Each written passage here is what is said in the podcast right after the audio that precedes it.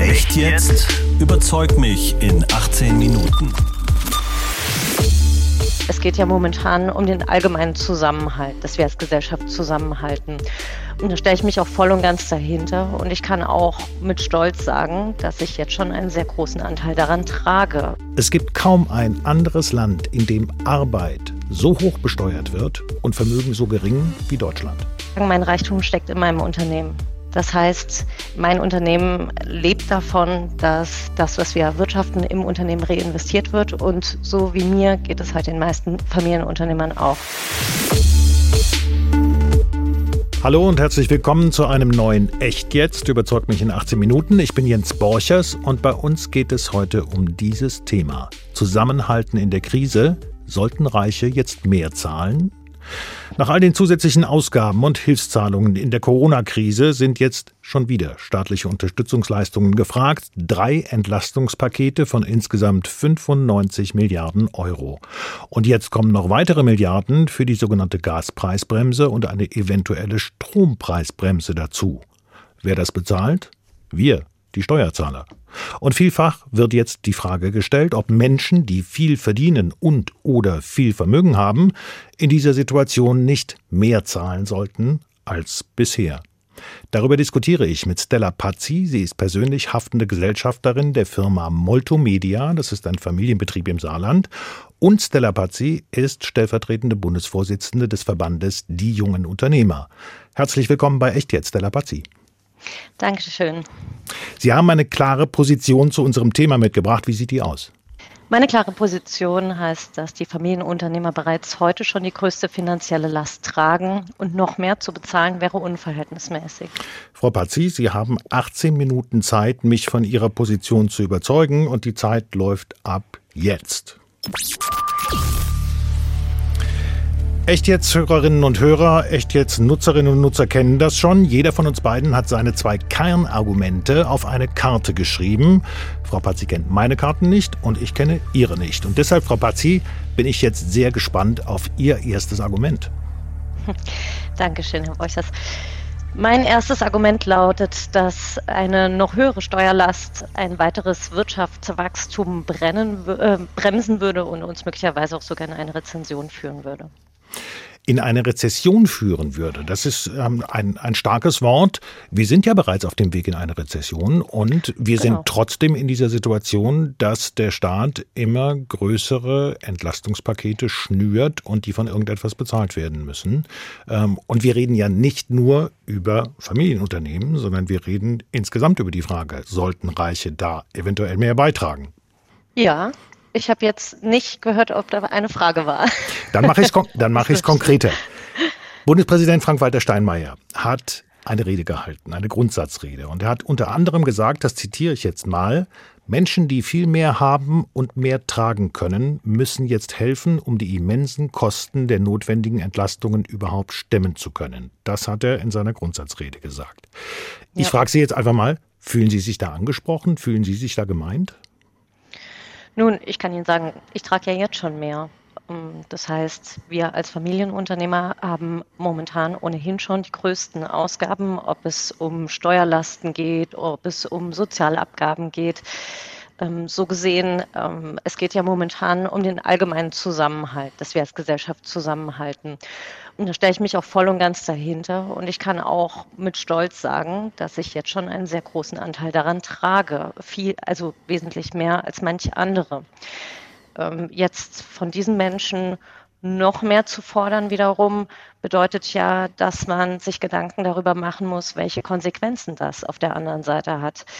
Wenn wir jetzt zum Beispiel auf die Familienunternehmer gehen oder ganz gezielt auf die Familienunternehmen, dann ähm, ist es so, dass wir in der Konsequenz letztlich auch Arbeitsplätze gefährden, dass wir ähm, unseren Wohlstand in Deutschland gefährden. Und das betrifft ja jeden und nicht nur eben die Leistungsträger. Ich habe noch nicht verstanden, warum wir dann Arbeitsplätze gefährden. Okay, ähm, das kann ich Ihnen ähm, erklären, relativ einfach.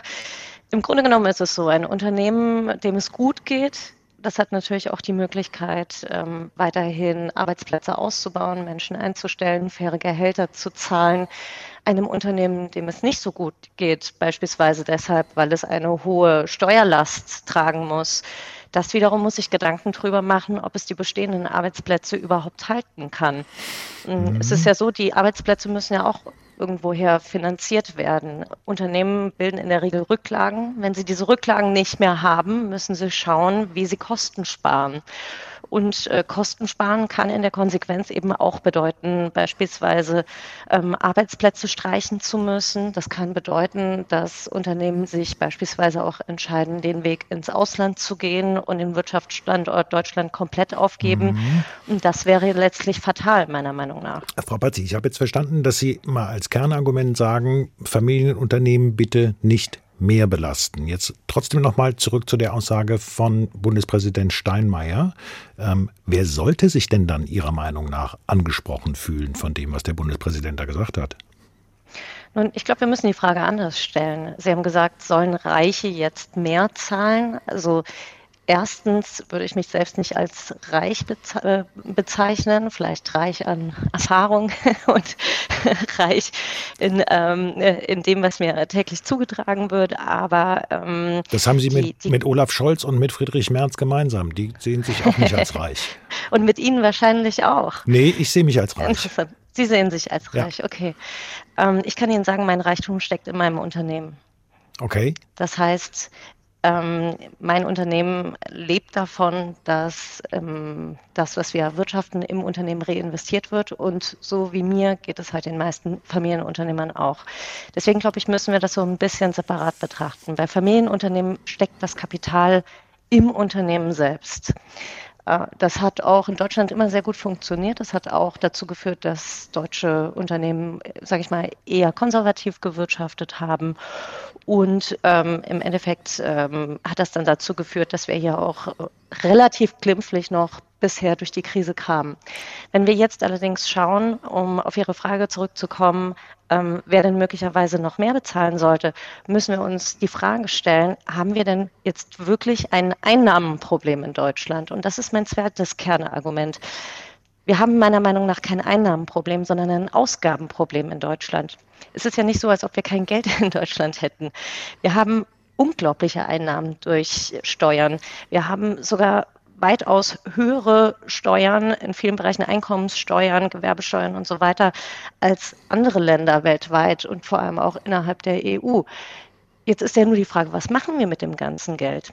Und da wiederum ist ja eines der Kernprobleme, dass wir momentan in Deutschland sehr viel Geld in der Verwaltung beispielsweise versenken, dass wir ähm, eine sehr hohe Büro Bürokratie haben, die letztlich dazu führt, dass wir ein tatsächliches Ausgabenproblem haben. Hm. Frau Pazzi, die Argumentation kenne ich natürlich auch, aber wir reden ja jetzt im Prinzip in einer Zeit, wo wir zwei ziemlich ernsthafte Krisen hintereinander haben. Die erste war die Corona-Pandemie, die zweite ist jetzt die durch den russischen Angriffskrieg ausgelöste Energiekrise und natürlich auch durch die vorherige äh, Energiepolitik ausgelöste Energiekrise. Das heißt, wir haben es tatsächlich mit sehr kurzfristigen, sehr hohen Belastungen zu tun. Und jetzt ziehe ich mal meine erste Karte und sage, da steht drauf Steuergerechtigkeit. Das äh, ist ein Punkt, den ich mal an einem Beispiel ähm, illustrieren würde gerne. Nehmen wir mal jemand wie den Eigentümer von Lidl und Kaufland. Geschätztes Vermögen so um die 47 Milliarden Euro, sagt jedenfalls Forbes, und die sind in aller Regel ganz gut informiert. Ähm, ist das jemand, der sich von Bundespräsident Steinmeier angesprochen fühlen sollte und äh, der eventuell überlegen sollte, hm, mein Vermögen, mein riesiges Vermögen, könnte man in solcher einer Ausnahmesituation dann doch schon stärker belasten, als das bisher getan wird? An der Stelle muss man dazu sagen, dass er mit Sicherheit momentan auch zu denjenigen gehört, die mit am meisten auch dazu beitragen. Das heißt, de facto zahlt er heutzutage ja schon wesentlich mehr als andere. Ist das so? Wir reden jetzt von Vermögen, wir reden nicht vom laufenden Einkommen. Gut, wenn wir von Vermögen sprechen, interessant, dass Sie das ansprechen. Ähm, was soll er machen? Soll er jetzt seine Lidl-Filialen ähm, verkaufen, um das Ganze liquidieren zu können, um davon eine Vermögenssteuer zu zahlen? Nein, ganz bestimmt soll er das nicht tun, um Gottes Willen. Auch da würden Arbeitsplätze verloren gehen. Aber genau. ich, sag, ich sag mal jemand anderen. Es äh, gab ähm, Ende September bei Sat1 eine Fernsehsendung, da trat ein Millionär auf, der äh, Oliver Gekeler, der sagte, ähm, also ich kann mir durchaus durchaus vorstellen, über den Zeitraum der Krise einen gewissen Steuersatz zu entrichten, mehr als bisher. Weil er ja. der Meinung ist, wir sollten in der Gesellschaft zusammenhalten und da müssen wir jetzt auch Abstriche machen. Das ist so ein bisschen die Haltung, die ich da versuche zu beschreiben. mit, ja der können Sie sich gar nicht, mit der können Sie sich gar nicht anfreunden. Äh, doch, das ist ja auch gar kein Problem und ich finde das auch sehr lobenswürdig, dass er das macht. Und wenn er sich ausreichend informiert hätte, wüsste er, dass er das heute bereits auch schon tun kann auf freiwilliger Basis. Die Möglichkeit, mehr zu entrichten, ist ja heute bereits da.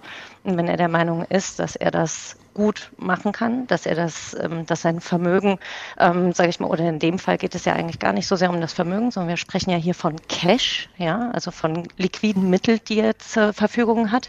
Wenn die für ihn nicht nur ausreichend sind, sondern so, ähm, sage ich mal, umfassend vorhanden, dass er sagt, davon kann ich genug abgeben, dann hat er bereits jetzt die Möglichkeit dazu. Und das finde ich auch richtig so.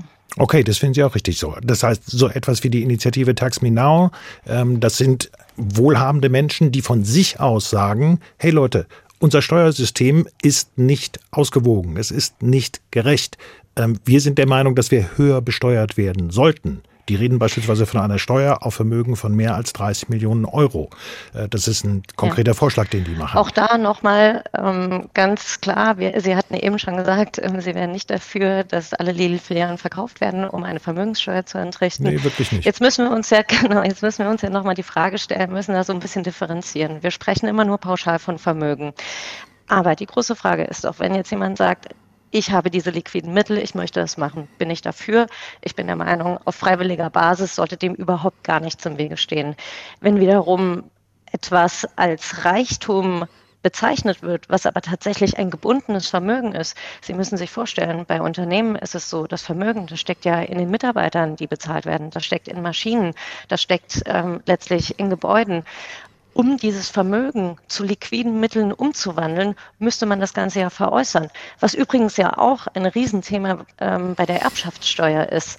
Das heißt, manche Unternehmen in der Nachfolge ähm, haben Angst, die Nachfolge tatsächlich anzutreten, wenn jemand verstirbt, weil sie sagen, eigentlich kann ich mir die Erbschaftssteuer gar nicht leisten. Unser Unternehmen ist so hoch bemessen, ähm, dass ich eigentlich mein Unternehmen verkaufen müsste, um die Erbschaftssteuer davon bedienen zu können. Frau Patzi. Und da wiederum bin ich der Meinung, dass wir an der falschen Stelle über Vermögen sprechen.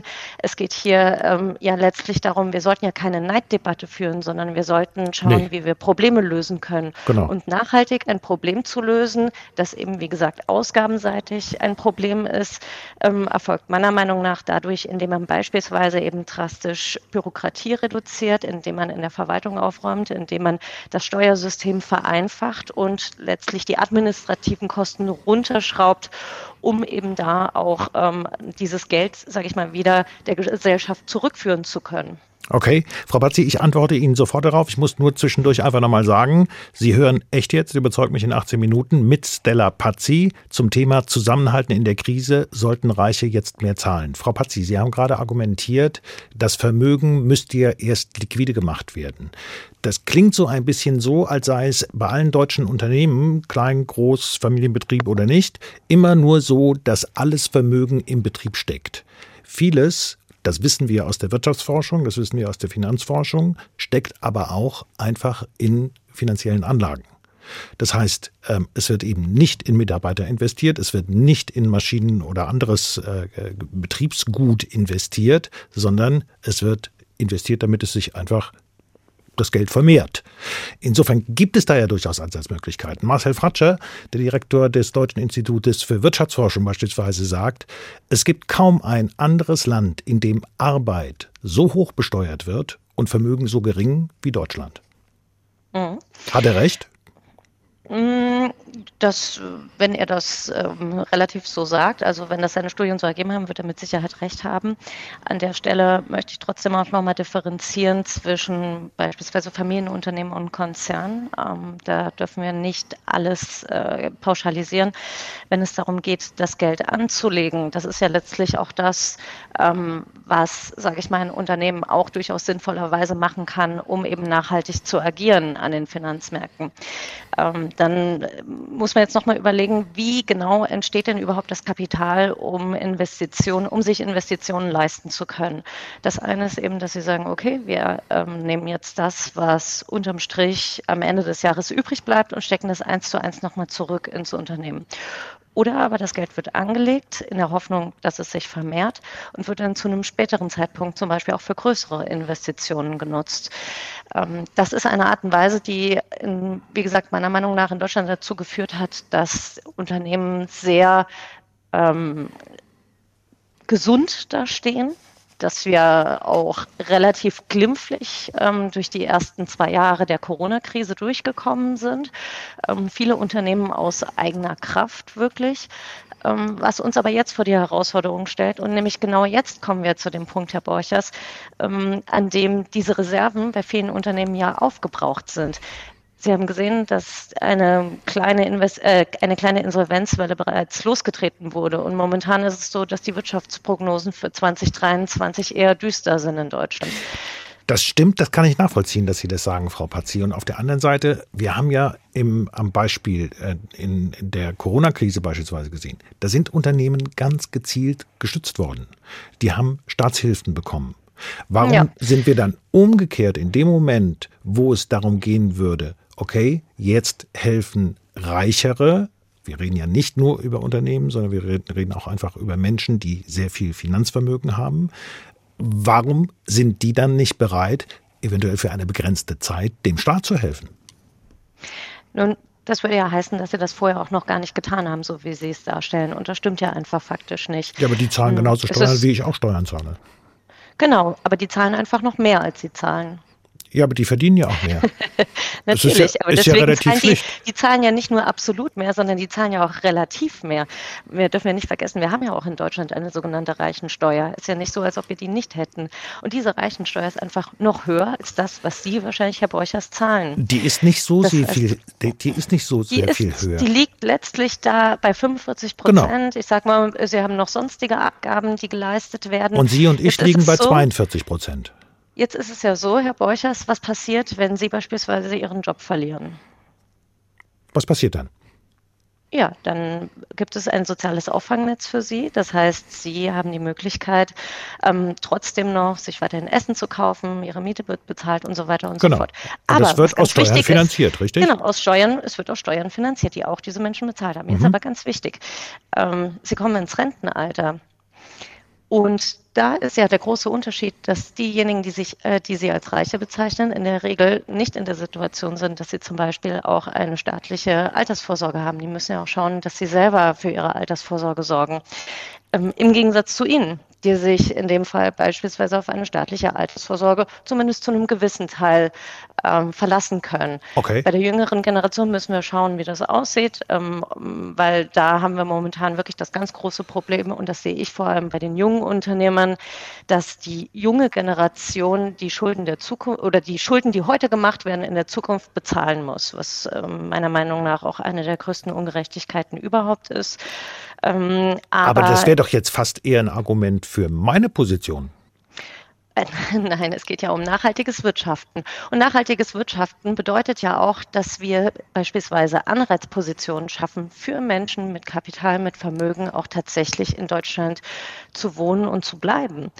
Wenn wir jetzt die Steuern noch höher treiben und wie gesagt, wir zahlen schon wesentlich mehr Steuern in Deutschland als in manche anderen Staaten, dann führt das doch letztlich dazu, dass Menschen mit einem ausreichenden Vermögen, Kapital sich überlegen, ob sie nicht doch eher ins Ausland ziehen. Aber Frau Patzi, das heißt, ich muss es, ich muss es schon noch mal sagen. ja eine Abwanderung. Ich, ich muss es schon noch mal sagen. In Deutschland wird Arbeit sehr hoch besteuert. Vermögen wird eben nicht hoch besteuert. Also insofern, hm. Stimmt ja auch nicht ganz. Also wir haben, wir haben ja bereits, ähm, wir haben eine Erbschaftssteuer, wir haben, wie gesagt, eine Reichensteuer. Ähm, worauf Sie sich beziehen, das ist ja rein, was Sie vorhin gesagt haben, letztlich ähm, äh, bezogen auf die Aussage vom Deutschen Institut für ähm, Wirtschaftsforschung, dass es um die Steuern geht, die ähm, im, an den Finanzmärkten ähm, verlangt werden. Das ist ja wiederum eine ganz andere Diskussion und die hat meiner Meinung nach eher etwas mit den Finanzmärkten und den Aktienmärkten zu tun, als vielmehr mit der Besteuerung äh, in Deutschland allgemein. Ja, Sie hören schon im Hintergrund, ratzfatz sind 18 Minuten rum.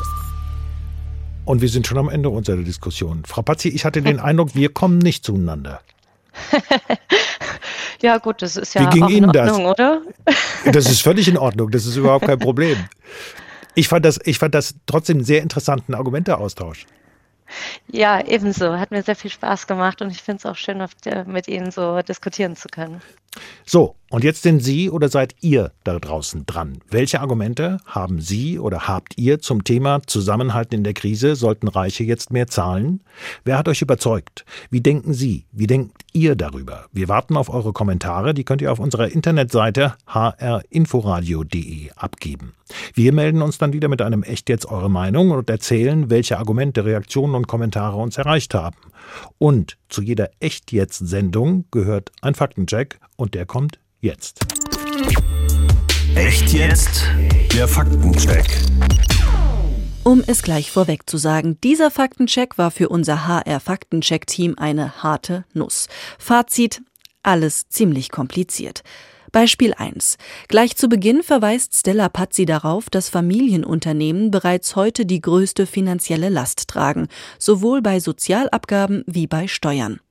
Eine Studie im Auftrag der Stiftung Familienunternehmen hat das 2020 bestätigt. Familienunternehmen haben nicht nur eine höhere Steuerbelastung als DAX-Unternehmen, die Belastung ist zwischen 2010 und 2018 auch gestiegen. Allerdings, im vergangenen Jahr 2021 gab es für Familienunternehmen Steuererleichterungen. Ob diese Erleichterungen das Gesamtbild geändert haben, ist unklar. Und noch eine zweite Aussage von Stella Pazzi bezieht sich auf die Steuerbelastung, nämlich, dass Deutschland weitaus höhere Steuern in vielen Bereichen habe als andere Länder weltweit und vor allem auch in der EU. Fakt ist, Deutschland hat im internationalen Vergleich insgesamt eine hohe Steuerbelastung. Zu diesem Schluss kommt zumindest eine aktuelle Studie der OECD. Allerdings monieren Kritiker, dass der OECD-Vergleich ziemlich grob und allgemein ist. Die Einkommens- und auch die Unternehmenssteuer sind demnach in Deutschland eher hoch. Mehrwertsteuer, Vermögenssteuer, Erbschaftssteuer aber niedrig.